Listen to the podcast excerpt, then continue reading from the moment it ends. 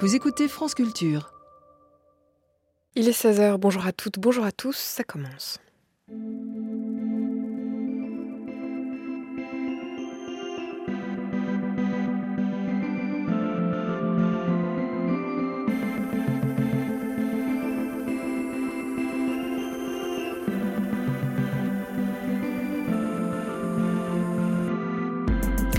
Parfois le souvenir d'un livre vaut mieux que le présent tout cru. Parfois il vaut mieux se rappeler la lecture inouïe de ce récit d'apocalypse et d'espoir que fut l'autre d'André Chédid.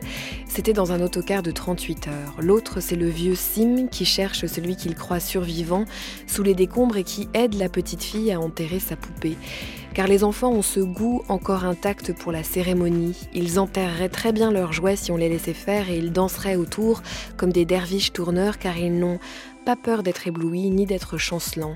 Ce livre-là est un livre de poussière dont le souvenir reste beau et menteur certainement, mais c'est un souvenir lumineux. Entre les décombres qu'offrent parfois les actualités à l'appel, je préfère les décombres déplacés par les lettres, au moins aujourd'hui, un peu lâchement, mais soulagés. Encore faut-il que les enfants soient vivants. Il est 16h01, vous écoutez France Culture et c'est pas la peine de crier.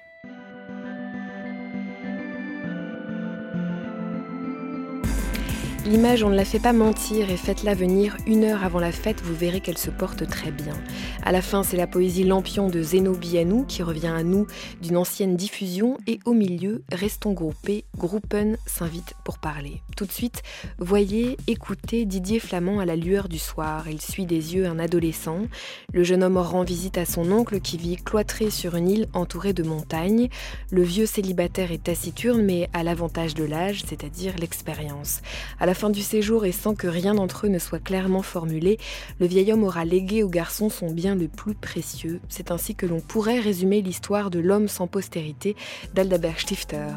Didier Flamand déballe sa bibliothèque. Deuxième moment. Gorgés des rumeurs et des flots de sève montantes de leur jeune vie à peine commencée, les jeunes gens escaladaient la pente entre les arbres, parmi les champs des rossignols. Tout autour d'eux se déployait un paysage resplendissant où couraient les nuages. Dans la plaine, en contrebas, on pouvait apercevoir les tours et la masse des demeures d'une grande ville. L'un des jeunes gens prononça ces mots. Maintenant, je le sais avec certitude, je ne me marierai jamais. Celui qui avait parlé était un adolescent svelte, aux yeux doux et ardents. Les autres n'avaient guère prêté attention à ses paroles. Certains même répondirent par des éclats de rire, tout en continuant de cheminer, de casser des branches et de s'envoyer des mottes de terre. Et qui donc voudrait se marier pour s'assujettir au lien ridicule d'une épouse et rester comme l'oiseau sur un barreau de sa cage fit l'un d'eux. Peut-être, Nigo, mais danser, être amoureux, avoir honte, rougir, hein s'écria un troisième, et de nouveau les rires retentirent. De toute façon, personne ne voudrait de toi. De toi non plus. Peu m'importe. Le reste se perdit dans un murmure confus. La futaie retentit encore de quelques appels joyeux, puis plus rien. Les garçons, dans le bruissement des buissons, gravissent la pente qui prolonge le bois. Ils marchent vite sous le soleil qui brille. Autour d'eux, les branches verdoient. Sur leurs joues et dans leur regard étincelle leur inébranlable confiance dans le monde.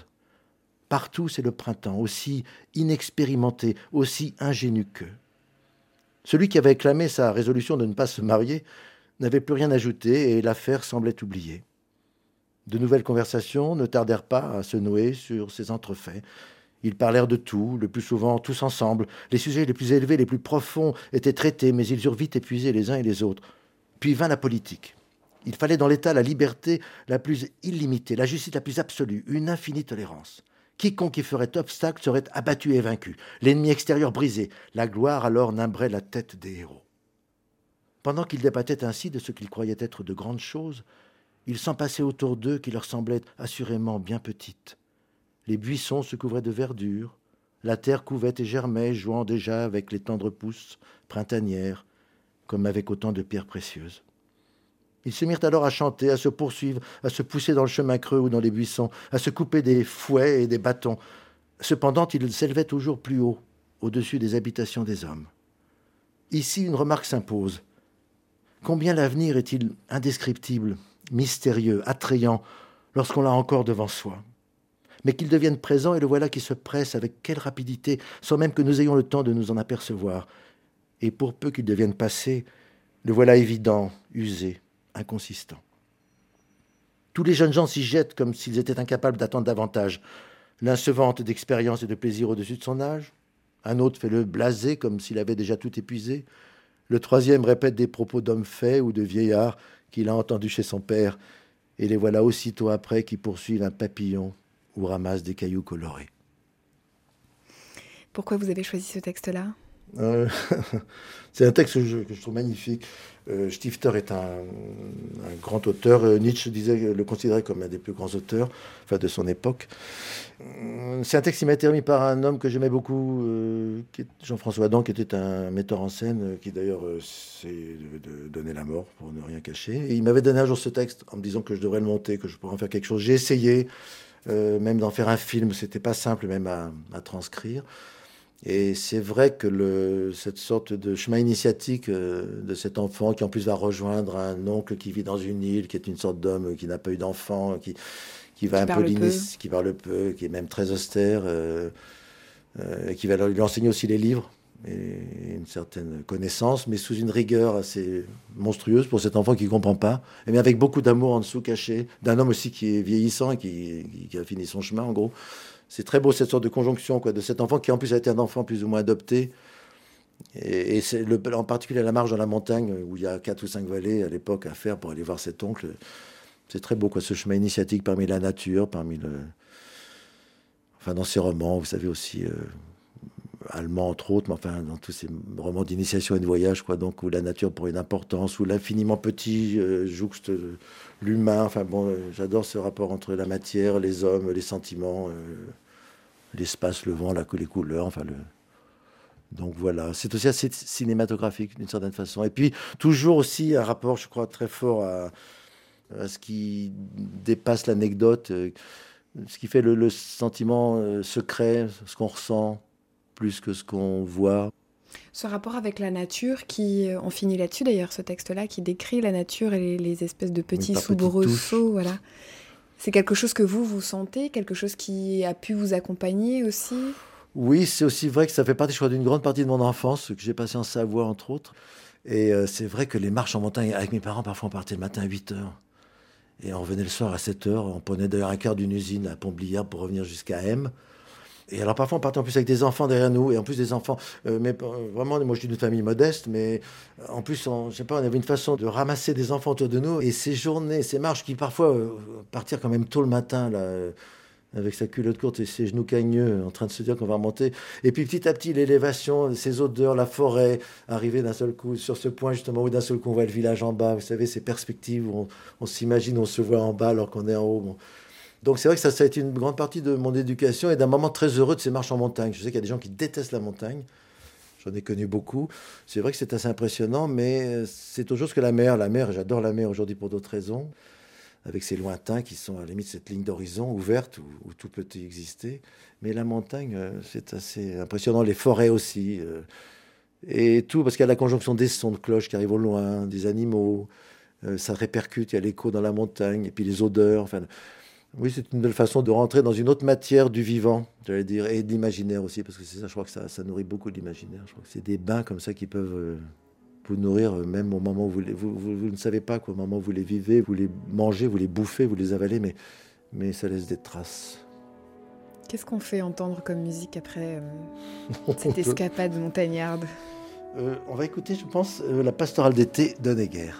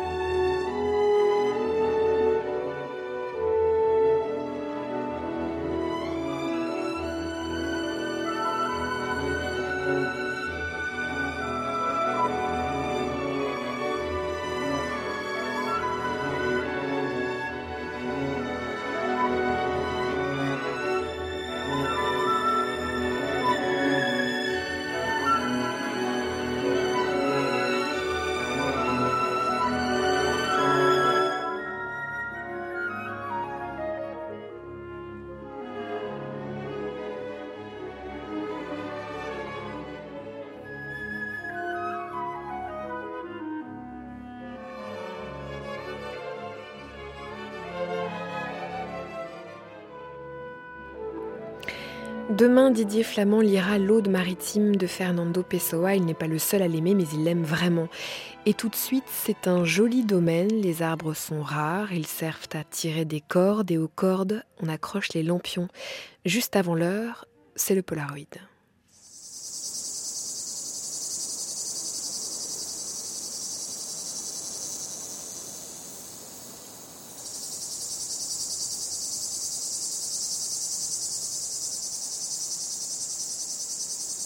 C'est deux heures avant la fête, deux heures avant la musique.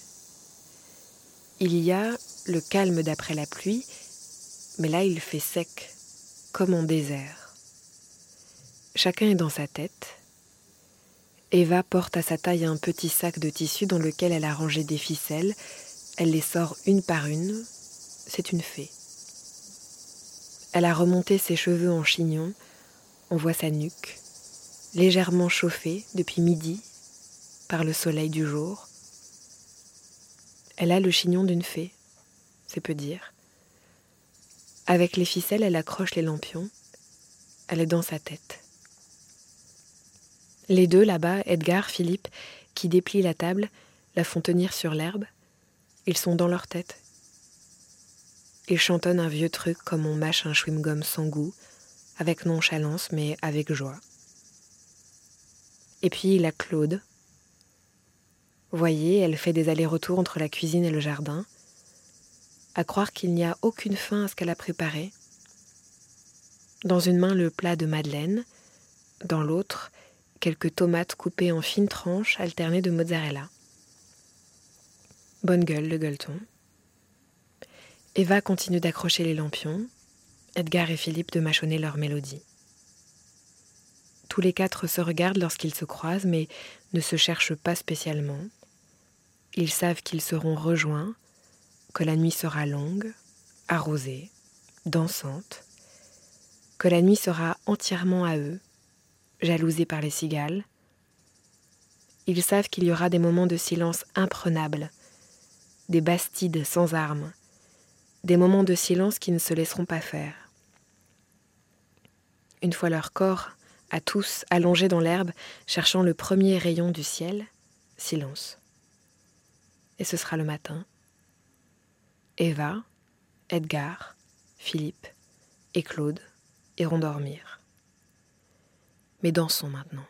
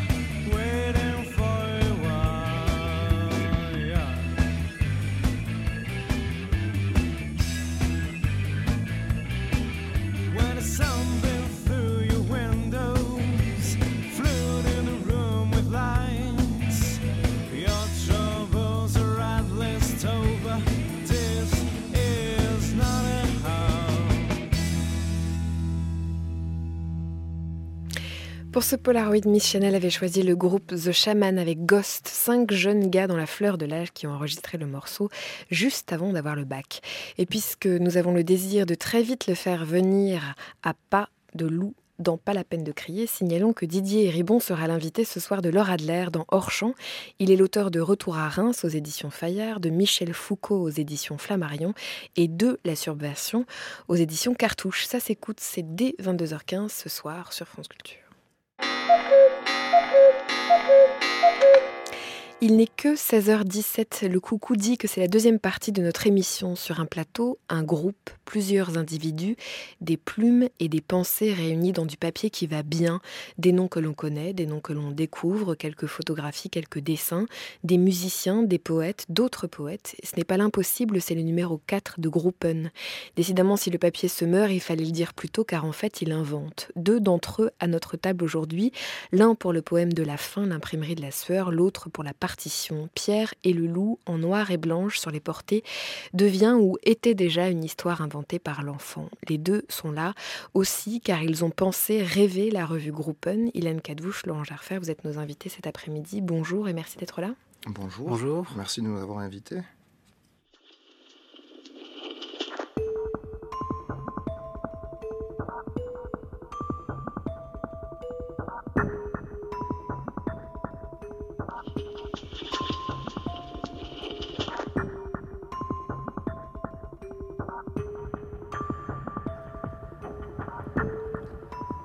Si on te demande pourquoi tu écrases des tomates en disant tes poèmes, réponds ainsi à celui qui te pose la question.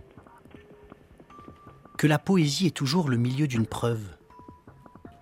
Que la poésie est un mouvement venu de l'inconnu contre le mouvement général de l'oppression. Que la poésie part de l'infini des choses pour recommencer l'infini de leur nom. Que la poésie cherche un anniversaire qui vient du présent qui nous fonde que si la poésie dialogue avec la poésie, elle cesse d'être la poésie, que la poésie est un sacrifice entre le mot et la chose qu'elle désigne, que la poésie s'arrête où commence le théâtre des mots, que la poésie s'inaugure avec l'assassinat de tout public et particulièrement du sien. Si on te demande pourquoi tu écrases des tomates en disant tes poèmes, réponds ainsi à celui qui te pose la question que tout homme a vu un jour le poème qui est en son esprit, que la poésie d'aujourd'hui a besoin de l'inconnu des morts et des vivants d'aujourd'hui, que chaque poème est une solitude que l'on partage comme un miroir fracturé, que la poésie n'est jamais un cas général, mais toujours un cas particulier, que le poème est le travail des mots qui prennent conscience d'eux-mêmes, y compris contre leur renoncement que la poésie doit être ce que la poésie n'a jamais été.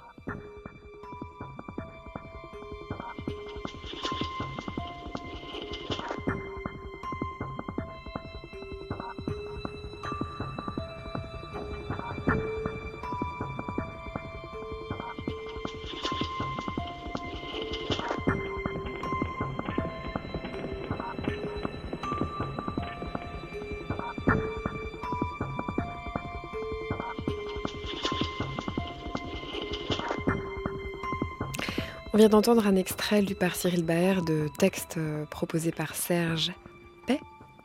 Paye. Paye. Ah oui, c'est ça, je me suis demandé si qu'est-ce qu'on faisait avec ce Y? On le prononce. On le prononce. Euh, ça fait partie des textes qui se trouvent dans, ce numéro 4 de la revue Gruppen. Peut-être on va rembobiner un petit peu la pellicule et revenir à la création de cette revue. Euh, elle est le geste de quoi? Elle est la nécessité de quoi cette revue? Elle est la nécessité de s'exprimer. Elle a nécessité de cinq personnes.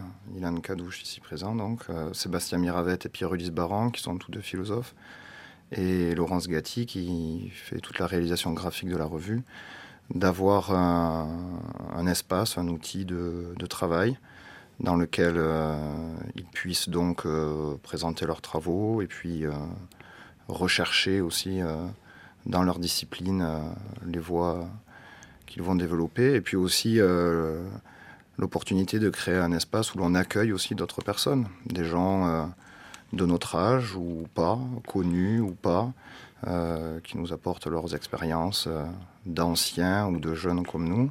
Et voilà, tout ça pour arriver à, à mettre en place, oui, un véritable atelier de travail et de recherche. Il s'exprime comment cet atelier? C'est simplement quelque chose de, de non visuel, de non pratique qui existe dans vos têtes, qui est un espace de création, de réflexion Ou est-ce que vous vous réunissez vraiment? Est-ce qu'il y a un local pour Groupen Est-ce que, est que vous avez trouvé un espace concret? Alors non, on ne travaille pas véritablement dans un espace euh, commun, en tout cas de manière matérielle, si ce n'est le lieu de la revue, justement. Euh, puisqu'avant tout c'était une rencontre entre des, personnes finalement, et qui, au-delà de leurs disciplines respectives, avaient une sympathie, euh, que ce soit intellectuelle et conceptuelle les uns avec les autres. Euh, et donc finalement c'est cette impossibilité de réunir différentes disciplines, on passe outre par la réunion d'individus qui s'entendent bien ensemble. Et donc au fil des différents textes, il y a des allers-retours, c'est-à-dire je lis, moi qui suis musicien ou musicologue dans la revue, je lis des textes de Sébastien qui me les explique, des textes de Pierre Ulysse avec lesquels je, avec lesquels je discute. Ça me renvoie euh, à mes propres textes. Eux-mêmes font de même, font la même chose. Et finalement, ça crée une, communication euh, et un pas vers l'autre. Et c'est ce qu'on peut appeler un véritable atelier de création euh, pour un premier point. Et le deuxième point, c'est aussi avoir un, un rendez-vous, en tout cas tous les six mois, et donc savoir que l'on peut saisir des, instants particuliers et les mettre sous la forme d'un article. Est-ce que vous sauriez qualifier cette sensibilité qui vous a réunis tous? Il y a une chose supplémentaire, c'est vrai qui n'a pas été dite, c'est qu'à la base, il y, a, quand même une certaine frustration vis-à-vis euh, de la manière dont l'art ou, l'éducation est, prodiguée euh, à l'école ou ailleurs, il y, a, il y avait un énervement farouche contre le cloisonnement des disciplines. Il y avait cette volonté euh, d'avoir un espace qui, selon nous, puisse euh, tendre à, rendre compte de la multiplicité, de la, pluralité du réel. Donc on voulait vraiment tenter aussi de, combler euh, ce qui pour nous était un vide. Euh, l'absence de, de thème dans la revue en plus euh, procède comme ça de, de oui, d'une affirmation qui est que pour nous, les matières n'ont pas besoin de se réunir autour d'une thématique particulière pour dialoguer entre elles. Voilà. Donc il y a aussi cette, cette, ce souci pédagogique important à la base, euh, qui va de pair euh, avec une volonté, alors que l'on sait difficile à, tenir totalement, mais d'essayer d'être le moins abscon possible. Euh, le but du jeu, c'était de faire une revue qui puisse être aussi pertinente que les revues mm, entre guillemets monomaniaques ou spécialisées d'universitaires, etc., ou d'artistes. mais, mais mais, en étant accessible, voilà, autant que faire se peut. Voilà, donc il y avait, y avait tous ces éléments-là qui sont rentrés en, ligne de compte. Vous avez un petit peu d'histoire maintenant, puisque ça fait quatre numéros, plus de deux ans, vous me disiez tout à l'heure. Qu'est-ce qui a changé? En quoi vous êtes déplacé depuis la création de cette revue? Bah, Déjà parce qu'on a appris à tous mieux se connaître euh, mutuellement, puisque chacun a évolué dans sa pensée. Euh, et donc du coup, c'est de plus en plus... Euh, nous sommes de plus en plus reliés les uns aux autres en termes de concepts, de réflexion, de théorie, etc. Parce que comme je le disais tout à l'heure, les articles de chacun ont enrichi les articles des autres. Donc ça déjà c'est une chose que je trouve très très importante dans la revue, c'est que plus on avance dans le temps et plus on se rejoint en quelque sorte. C'est-à-dire que concrètement le philosophe écrit et ça va être un outil pour vous de penser pour plus tard, pour un autre article. Exactement, ça se passe de cette manière-là. Et le philosophe, de, son côté euh, à lui, euh, les articles que j'écris vont être un, outil d'appui euh, ou un outil de réflexion aussi pour ses textes sur l'esthétique, etc. Laurent Jaffer Oui, il y a un vrai partage. Il y a un vrai partage, et puis même sans, sans vouloir tomber dans, dans quelques caricatures que ce soit, on s'aperçoit que même parmi les grands noms que l'on commence de plus en plus à avoir la chance de pouvoir accueillir dans la revue, euh, Pierre Etex par exemple, euh, qui a été une rencontre formidable, euh, Morgan Sportes récemment, on avait aussi rencontré Martial Solal pour l'entrevue du premier numéro, du deuxième numéro. ce sont des gens qui parfois, enfin avec Morgan Sportes, on a, on a une relation réellement amical. et ça, ce sont des échanges qui, qui, sont d'une richesse phénoménale. On a, on a aussi, en tant que, que revue contemporaine, entre guillemets, un rapport à, nos aînés qui est peut-être aussi particulier, c'est-à-dire que on a pensé que il y a peut-être de bonnes choses qui ont été oubliées, peut-être des chemins qui ont été pris qui n'étaient pas forcément les meilleurs et qu'il faudrait essayer euh, de, reprendre conscience de, ce qui a ce qui a bien marché jusqu'à un certain moment, de, des créations majeures euh, qui nous ont qui nous ont précédés et puis euh, et puis d'en tenir compte pour nous arriver à être pertinents dans nos disciplines. ce qui est je te coupe. Mais ce qui est intéressant aussi dans le, dans le fait d'être euh, de différentes disciplines, c'est qu'on a un retour, on va dire, plus, euh, plus réel de ce qu'on a écrit. C'est-à-dire que souvent, quand on travaille dans une discipline euh, donnée, on aura tendance à écrire des discours sur des discours. C'est-à-dire qu'on va se complaire pour flatter son professeur de faculté, son maître de thèse, etc., d'utiliser certains concepts parce qu'ils sont, ils sont bien vus dans le milieu, etc. Maintenant, quand vous avez quelqu'un d'une autre discipline, que ce soit un poète ou un philosophe qui lit votre texte et qui finalement ne comprend absolument rien à ce que vous avez écrit, ou qui trouve que ça n'explique euh, pas bien du tout euh, la réalité que vous, vous essayez d'interpréter, d'expliquer, ou d'une idée que vous, vous, souhaitez faire passer, dans ce cadre-là, ça renvoie un retour qui est intéressant et un retour qu'on pourrait dire un petit peu euh, matérialiste en fin de compte. Hein. C'est est-ce que l'idée passe? Est-ce qu'il y a une idée déjà? Ce qui est une, une chose importante. Et est-ce qu'on n'a pas fait que faire du discours sur du discours? Et comme on est en dehors de toute secte et qu'on est radicalement indépendant. Voilà, bonne nouvelle. Ben oui, pas de subvention pour Groupen, euh, pas de pas d'affiliation à quelque groupe que ce soit, hormis euh, hormis le Groupen pluriel euh, initial. Donc donc oui, voilà. depuis le départ, on peut dire qu'on suit le chemin que l'on que l'on a voulu suivre et ben, il y a des gens qui, qui apprécient, donc on continue on s'obstine. Peut-être on peut revenir sur ce titre, Gruppen. Pourquoi, pourquoi en allemand et pourquoi au pluriel? Euh, non, il n'y avait pas la volonté de faire euh, forcément allemand. De faire pluriel, ça, euh, oui. Gruppen, c'est donc ça veut dire groupe au pluriel. il se trouve que c'est le titre d'une pièce de, de Karl Stackhausen, une des premières dans les années 60 à avoir notamment spatialisé le son et qui consistait dans la mise en place de trois orchestres sur, euh, la scène qui entouraient le public. Et, donc en l'élaboration d'une pièce, mais qui procède du jeu de trois groupes euh, de musiciens, d'instrumentistes.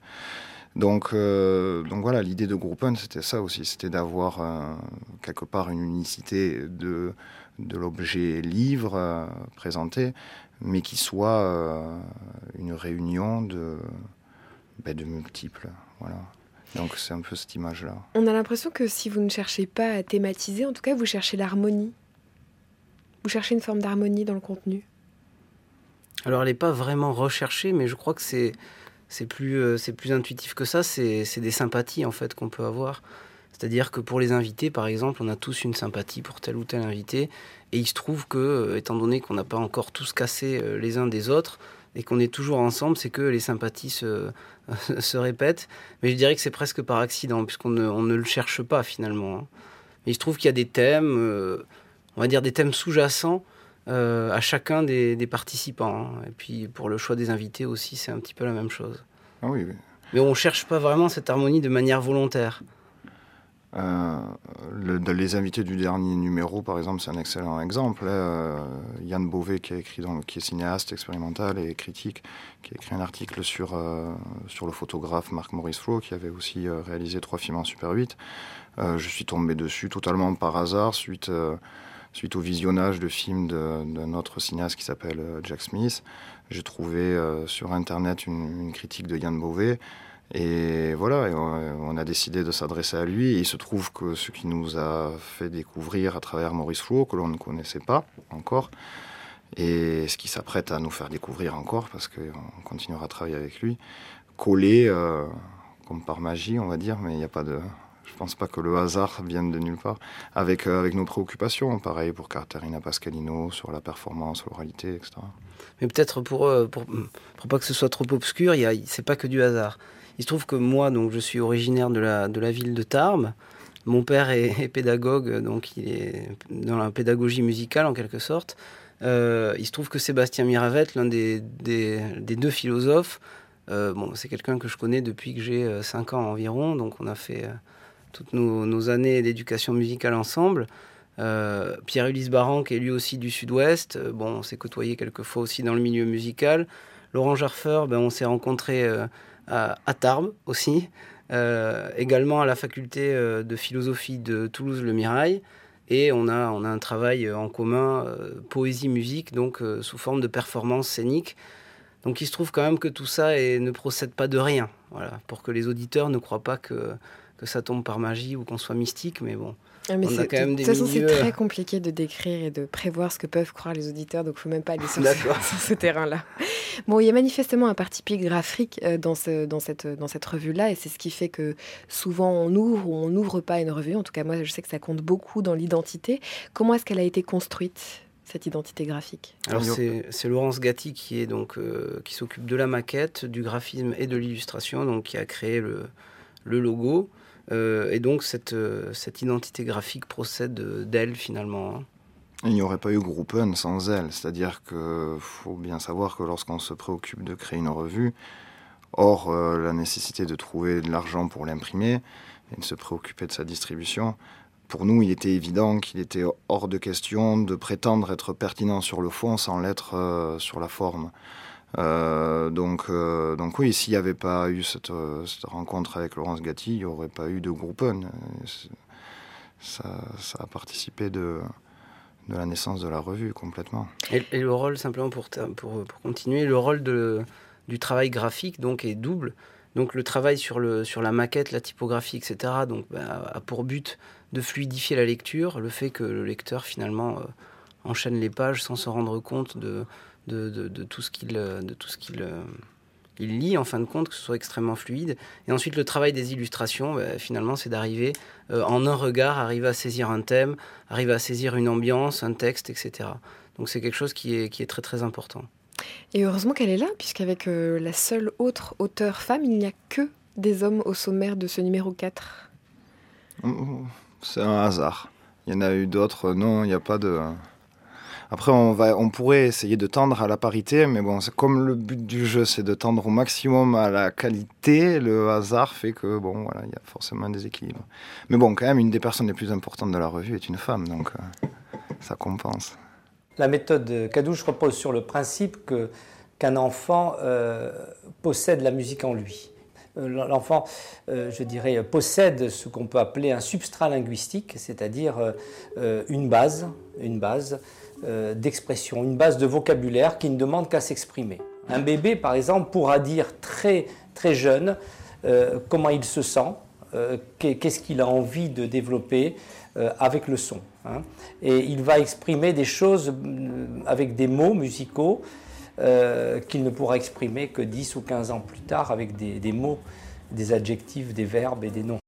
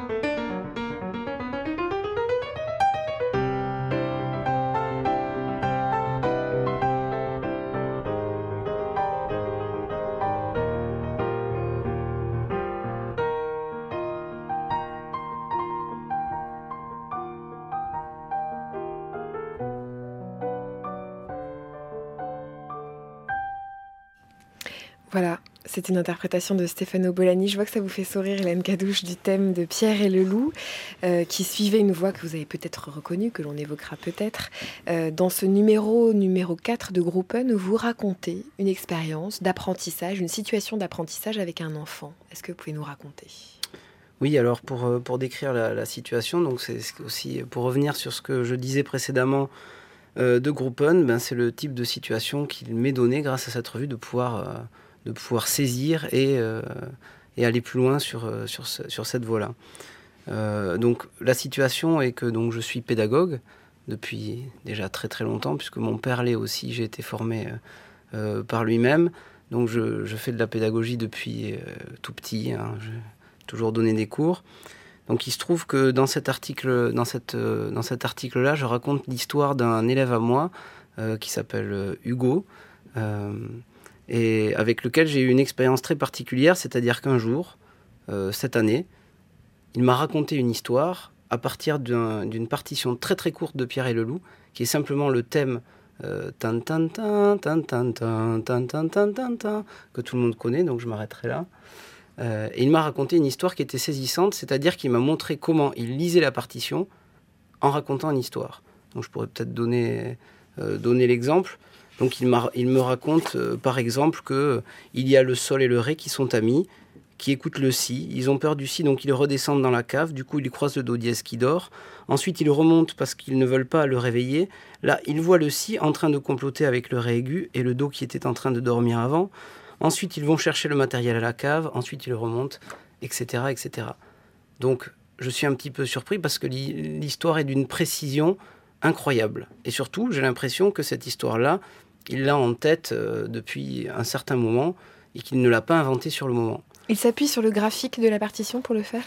Alors justement, il montre avec son doigt les notes les unes après les autres et pour chacune d'elles, il l'intègre dans une narration plus générale. Il faut savoir que cette partition-là fait euh, une ligne, hein. donc c'est vraiment quelque chose de très très court. Donc c'est une histoire assez développée sur quelque chose de très très court. Donc dans ce cadre-là, je l'interroge, etc. Et euh, j'en viens à me rendre compte que sa façon de lire est strictement basé sur euh, une narrativité, c'est-à-dire que dans sa tête, pour lire une partition, il se raconte une histoire, mais une histoire qui décrit la partition note à note, ce qui est assez particulier et singulier parce que généralement, tout le monde a fait l'expérience de se représenter euh, une pièce de musique euh, en s'imaginant les grands moments de la pièce par des émotions, des, des, choses que feraient des personnages. Donc par exemple, on a les cinq premières minutes qui représentent une personne assise au bord d'une fontaine, la fiancée arrive, et puis les cinq minutes d'après, c'est une scène d'amour, etc., etc. Là, c'est absolument pas le cas, puisqu'en plus, la partition, il ne l'a jamais jouée encore. Donc il ne connaît pas cette mélodie. Donc je me dis, ça veut dire que cette narration n'est pas issue de l'émotion qu'il a ressentie en jouant la musique ou en écoutant la musique. Elle est strictement un moyen de lire cette partition. Alors il se trouve qu'avec cet euh, élève qui a 11 ans et que j'ai en cours depuis qu'il a à peu près 2 ans, puisque je commence avec des élèves extrêmement jeunes, donc il y a des élèves que j'ai encore depuis plus longtemps, euh, il a eu des problématiques de, problèmes de lecture, puisque je l'ai eu avant euh, l'apprentissage de la lecture musicale. Et donc avant cela, on a tout un tas d'activités basées sur l'improvisation, puisque c'est des cours de piano qui se passent au piano. Donc c'est des, improvisations, on est euh, l'un à côté de l'autre, donc ça peut être basé sur un, sur un support, comme par exemple une image, on va inventer une histoire, on va, on va improviser dessus, etc. etc. sachant que l'histoire n'est qu'un prétexte. Il se trouve que cet enfant-là a toujours eu une, euh, on va dire une prédisposition pour la narration. Donc c'est ce qu'on appelle dans la pédagogie cadouche un point d'ancrage. C'est-à-dire que le but, c'est par le mode de l'improvisation, qu'on pourrait appeler une sorte d'entretien libre, on va essayer, ou un dialogue critique, où on va essayer de cerner euh, euh, la personne, mais sans faire trop de présuppositions pour la laisser libre d'aller là où elle le souhaite, euh, eh bien, on, va essayer de cerner une zone de réussite spontanée. Donc un endroit où l'enfant se sent très bien, où il réussit très bien. Il se trouve que pour cet enfant-là, Hugo, c'était la narration. C'est-à-dire qu'à chaque fois qu'on se mettait à improviser des histoires, ou alors enfin, à improviser des histoires pour l'instant. Ça marchait extrêmement bien, il était content, c'est quelque chose qui lui plaisait, il était bien installé dans l'activité. Sans toucher au piano pour l'instant Alors, en improvisant dessus, avec toujours un lien entre le piano et l'histoire, bien sûr. Hein. Euh, mais il verbalise beaucoup, il a toujours beaucoup verbalisé. Et puis un jour est arrivée la lecture, l'écriture et les morceaux, puisque finalement, euh, pour décrire une situation standard, l'enfant dit bah, On a improvisé aujourd'hui, c'était magnifique, euh, j'aimerais pouvoir le rejouer la prochaine fois. ne bouge pas, je sors une feuille et on va noter, on va tracer ce que tu viens de faire et on pourra le rejouer la prochaine fois. Donc là, c'est l'émerveillement parce qu'on se dit ah enfin, je vais pouvoir, euh, je vais pouvoir rejouer ce que j'ai fait, donc euh, répéter le plaisir que j'ai eu aujourd'hui. Euh, il se trouve que cette phase d'apprentissage de la lecture et de l'écriture, malgré l'intérêt qu'il a manifesté pour cette, pour cette phase-là, lui a posé de gros problèmes. C'est-à-dire qu'il n'est pas arrivé de suite à s'investir dans cette activité de lecture et d'écriture. Et donc un jour, donc on discute, on joue, on continue à improviser. Un jour, il se trouve que on commence à à, raconter une histoire sur la partition. Et cette histoire, on l'image par des gestes. Donc une manière de jouer cette partition-là. Donc on fait un lien entre le geste, l'histoire et les notes qui sont écrites sur la partition, sur des grandes unités. Et à la fin du cours, quand je lui donne ses devoirs, finalement, euh, je, lui, je ne lui dis pas, tiens, tu travailleras tel passage, euh, telle note, là, voilà, il y a une erreur, etc., etc. Non, je lui dis, eh bien, euh, pour la semaine prochaine, tu travailleras le geste de la baleine, qui rebondit sur le bateau du pirate. Et ensuite, tu, tu travailleras le passage où le pirate boite. Ce qui en langage musical donne euh, Je ne me souviens plus de la partition, je suis désolé Marie. Euh, et je me suis rendu compte la semaine d'après, il connaissait la partition par cœur, il savait extrêmement bien la jouer, et en plus de ça, il savait l'interpréter. Donc c'est-à-dire que là, c'est ce qu'on appelle un point d'ancrage, c'est-à-dire un endroit où l'enfant réussit extrêmement bien. Donc cette réussite spontanée, ensuite, euh, on la réexploite, entre guillemets, euh, pour des activités telles que, la composition, l'improvisation, on continue, des nouveaux morceaux, etc., etc. Et donc le jour, presque dix ans, peut-être pas dix ans après, mais huit ans après, où euh, Hugo me raconte cette histoire, je me rends compte de toute l'importance qu'a eu cette phase de, narration, de mise en narration du récit, et un lien avec le geste, hein, toujours, puisqu'on on parle de, musique et d'interprétation au piano ou de composition je me rends compte de cela puisqu'en fait, euh, il se trouve que cet enfant-là est dyslexique. Donc il a de gros problèmes de lecture, hein, des problèmes qui ne peuvent pas être réglés puisque euh, la dyslexie est un problème que, que l'on ne peut que contourner. Et donc c'est ce que j'ai appelé dans l'article finalement la mise en place d'un circuit de dérivation. C'est-à-dire que cet enfant, par la narration, est arrivé à traiter euh, ce qui est appelé de manière un petit peu péjorative, mais, mais exact, un handicap. Il est arrivé à traiter ce handicap par le biais d'une dérivation qui est euh, le recours à la narration. Et on voit, dans, je, veux montrer dans l'article toute la finesse, la technicité qu'il a développée pour l'utilisation de la narration à des fins de lecture note à note. C'est-à-dire qu'il ne s'imagine pas des passages complets, mais il raconte une histoire pour chacune des notes et il l'intègre dans un récit qui est cohérent. Et je montre toute la, cohérence du récit euh, dans cet article qui est vraiment saisissante. Donc euh, j'ai voulu saisir ce, moment, euh, l'immortaliser en quelque sorte par le biais de la revue et le, contextualiser, faire un travail, théorique sur cette situation-là.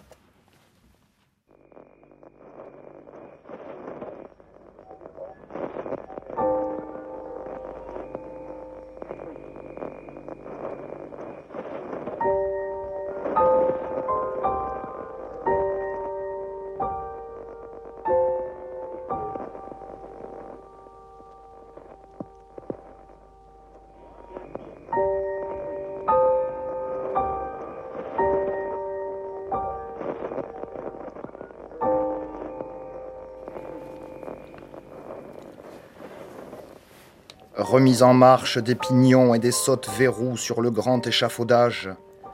Un homme se promène avec le crâne d'un singe et le bec d'un canard attaché dans le dos. Au centre du marché, l'extincteur doré à l'or fin ne fait plus recette auprès des passants. Une cliente exige des tranches de poèmes froids, dentelés, pour son petit déjeuner. La question est la suivante. Qu'allons-nous dire aux visiteurs curieux qui s'avancent, un taquet enfoncé dans le trou de son ventre, sans parler de l'antenne qu'il porte au milieu du crâne, telle une décoration de guerre, une plume d'apparat? Remise en marche du théâtre à double son, des cordes et des poids si le renversement d'une fausse poésie a marqué une première étape, la révolution n'est qu'au tout début du guet. De quoi voulez-vous que l'on parle? Masque de ciel où l'on peut acheter sa cicatrice, masque de supermarché scarifié, masque de sandwich avarié dans les trois huit du grand abattoir, les matelas de journal, à même le trottoir, semblent en dernier recours vouloir faire lire la terre. Masque d'émeute, aux yeux de poussière et de crasse hypertrophiée, masque de véhicule pour l'accouchement prématuré des nouvelles distances, masque cyclope avec une seule narine, masque de pied pour marcher, masque télécommandé du grand pharmacien blanc. L'autre s'est engouffré dans l'oge palpable, une main d'os et de poils pour la célébration du deux dents et du deux or, le toucher de la peau femelle. Les bustes sans fleurs se trompent souvent d'électricité. Le choix de l'alternative électrique revient ainsi pour une large part aux quelques têtes pétales arrachées du sol. Les têtes coupées en deux recèlent en réalité beaucoup plus de moitié qu'il n'y paraît de prime abord. La dernière tête qui éclata révéla lors de son autopsie une dizaine de systèmes précisément cartographiés. Il attrapa son briquet de nuit pour éclairer le mur. Du papier s'écria la main ventouse. On lui demanda de réunir les cendres d'hypothèses.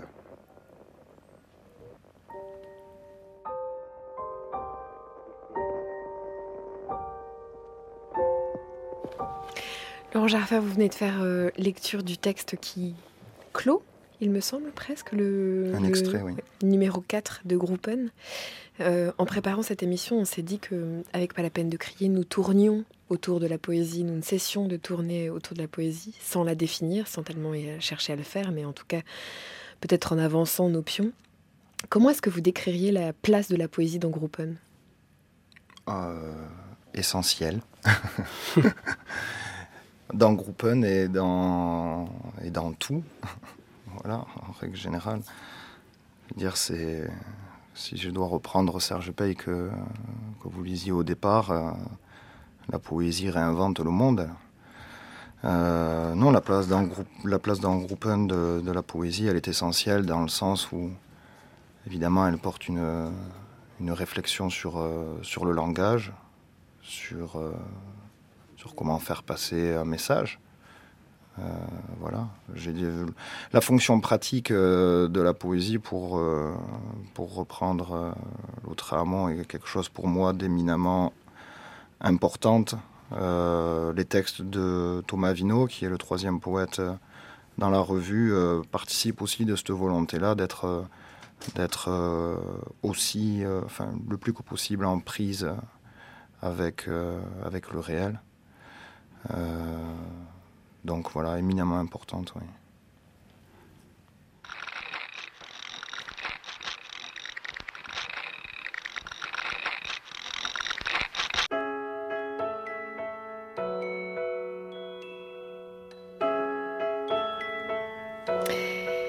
Éminemment importante la place de la poésie ici aussi si vous vous sentez un peu à l'étroit, saupoudrer, saupoudrer discrètement les recoins de votre existence avec de la poudre d'infini. Ça c'est mon conseil, mais Poudre d'infini c'est aussi le titre du poème de Zénobie à nous qui nous est lu aujourd'hui par Elsa Le Poivre de la Comédie Française. On écoute. Pas seulement la bouche, mais la nuit sous la bouche, la nuit dévêtue, en fièvre, la nuit de tous les mondes, la nuit en éternités infimes. Pas seulement la nuit, mais la vie sous la nuit, toujours neuve, la vie resserrée, en infinie première fois, la vie apaisée, la vie épuisée, en boule de vertige. Pas seulement la vie, mais le ciel sous la vie, jamais abandonné, le regard du ciel, ses friches et ses hauts fonds, comme un précipité de larmes lointaines. Pas seulement le ciel, mais la langue sous le ciel, manuel d'immensité, étincelle, entre deux pierres, sueur, d'étoiles, interne. Pas seulement la langue, mais le oui sous la langue, aiguisé, comme la grâce, le oui qui se recueille en jardin clos, le oui en fermant d'horizon. Pas seulement le oui, mais les yeux sous le oui, en leur cri si en leur cri délavé, qui affleurent dans un bleu d'aube pour saluer les anges et les déposséder. Pas seulement les yeux, mais l'oubli sous les yeux, une sorte de grandeur à se déserter soi-même vers ce qui tremble, à la lisière, un seul pied dans le cercle. Pas seulement l'oubli, mais le feu sous l'oubli, pour ouvrir le vide, insatiable, pour peupler l'espace, d'une mesure sans fond, le feu, d'une note limite.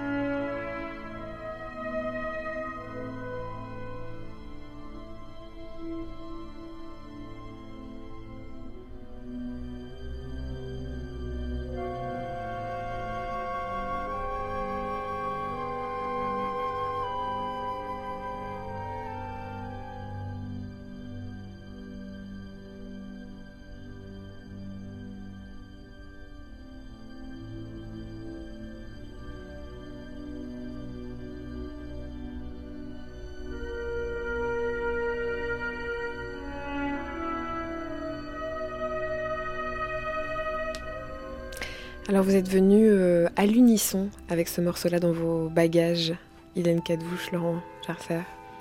De quoi s'agit-il?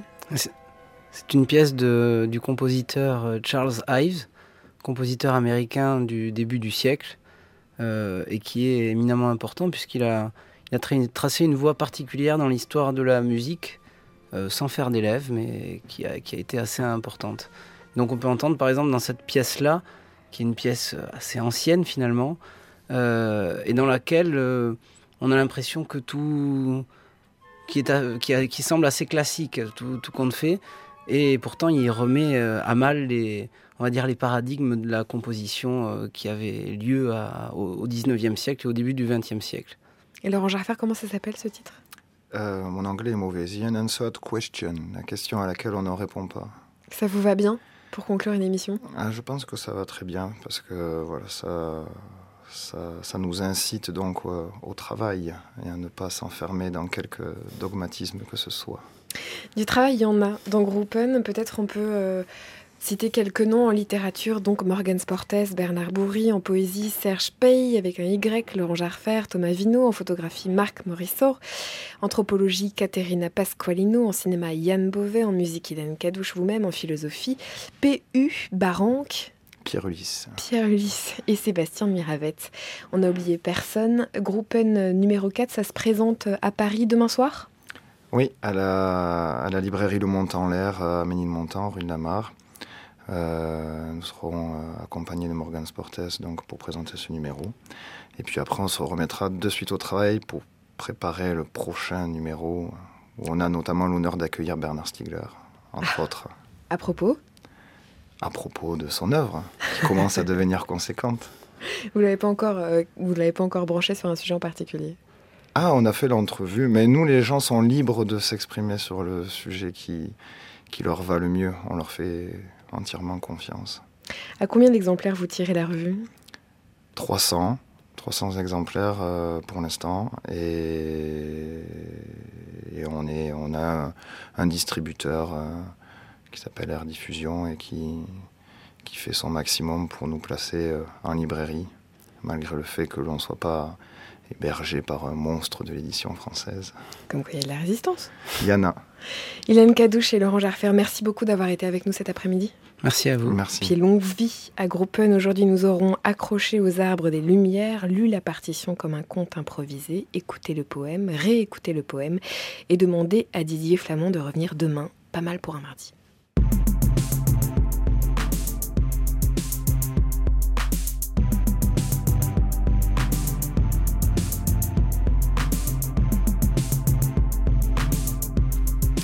Pour emporter cette émission avec soi dans son cœur, on se rend sur le site internet de franceculture.fr, on clique en haut à droite sur l'onglet podcast, on dit oui, je le veux, podcast c'est pas la peine de crier automatiquement, et normalement ça marche, et normalement on est heureux. Rien n'empêche au passage de laisser un message puisque nous lisons et nous répondons. Aux manettes aujourd'hui Clément Berman, merci à Laurence Courtois, Marguerite Gâteau des Fictions, Anne-Laure Chanel a réalisé cette émission tandis qu'elle fut comme à l'habitude préparée par Cyril Baer et Claire Poinsignon, le petit prince a dit, revenez mercredi.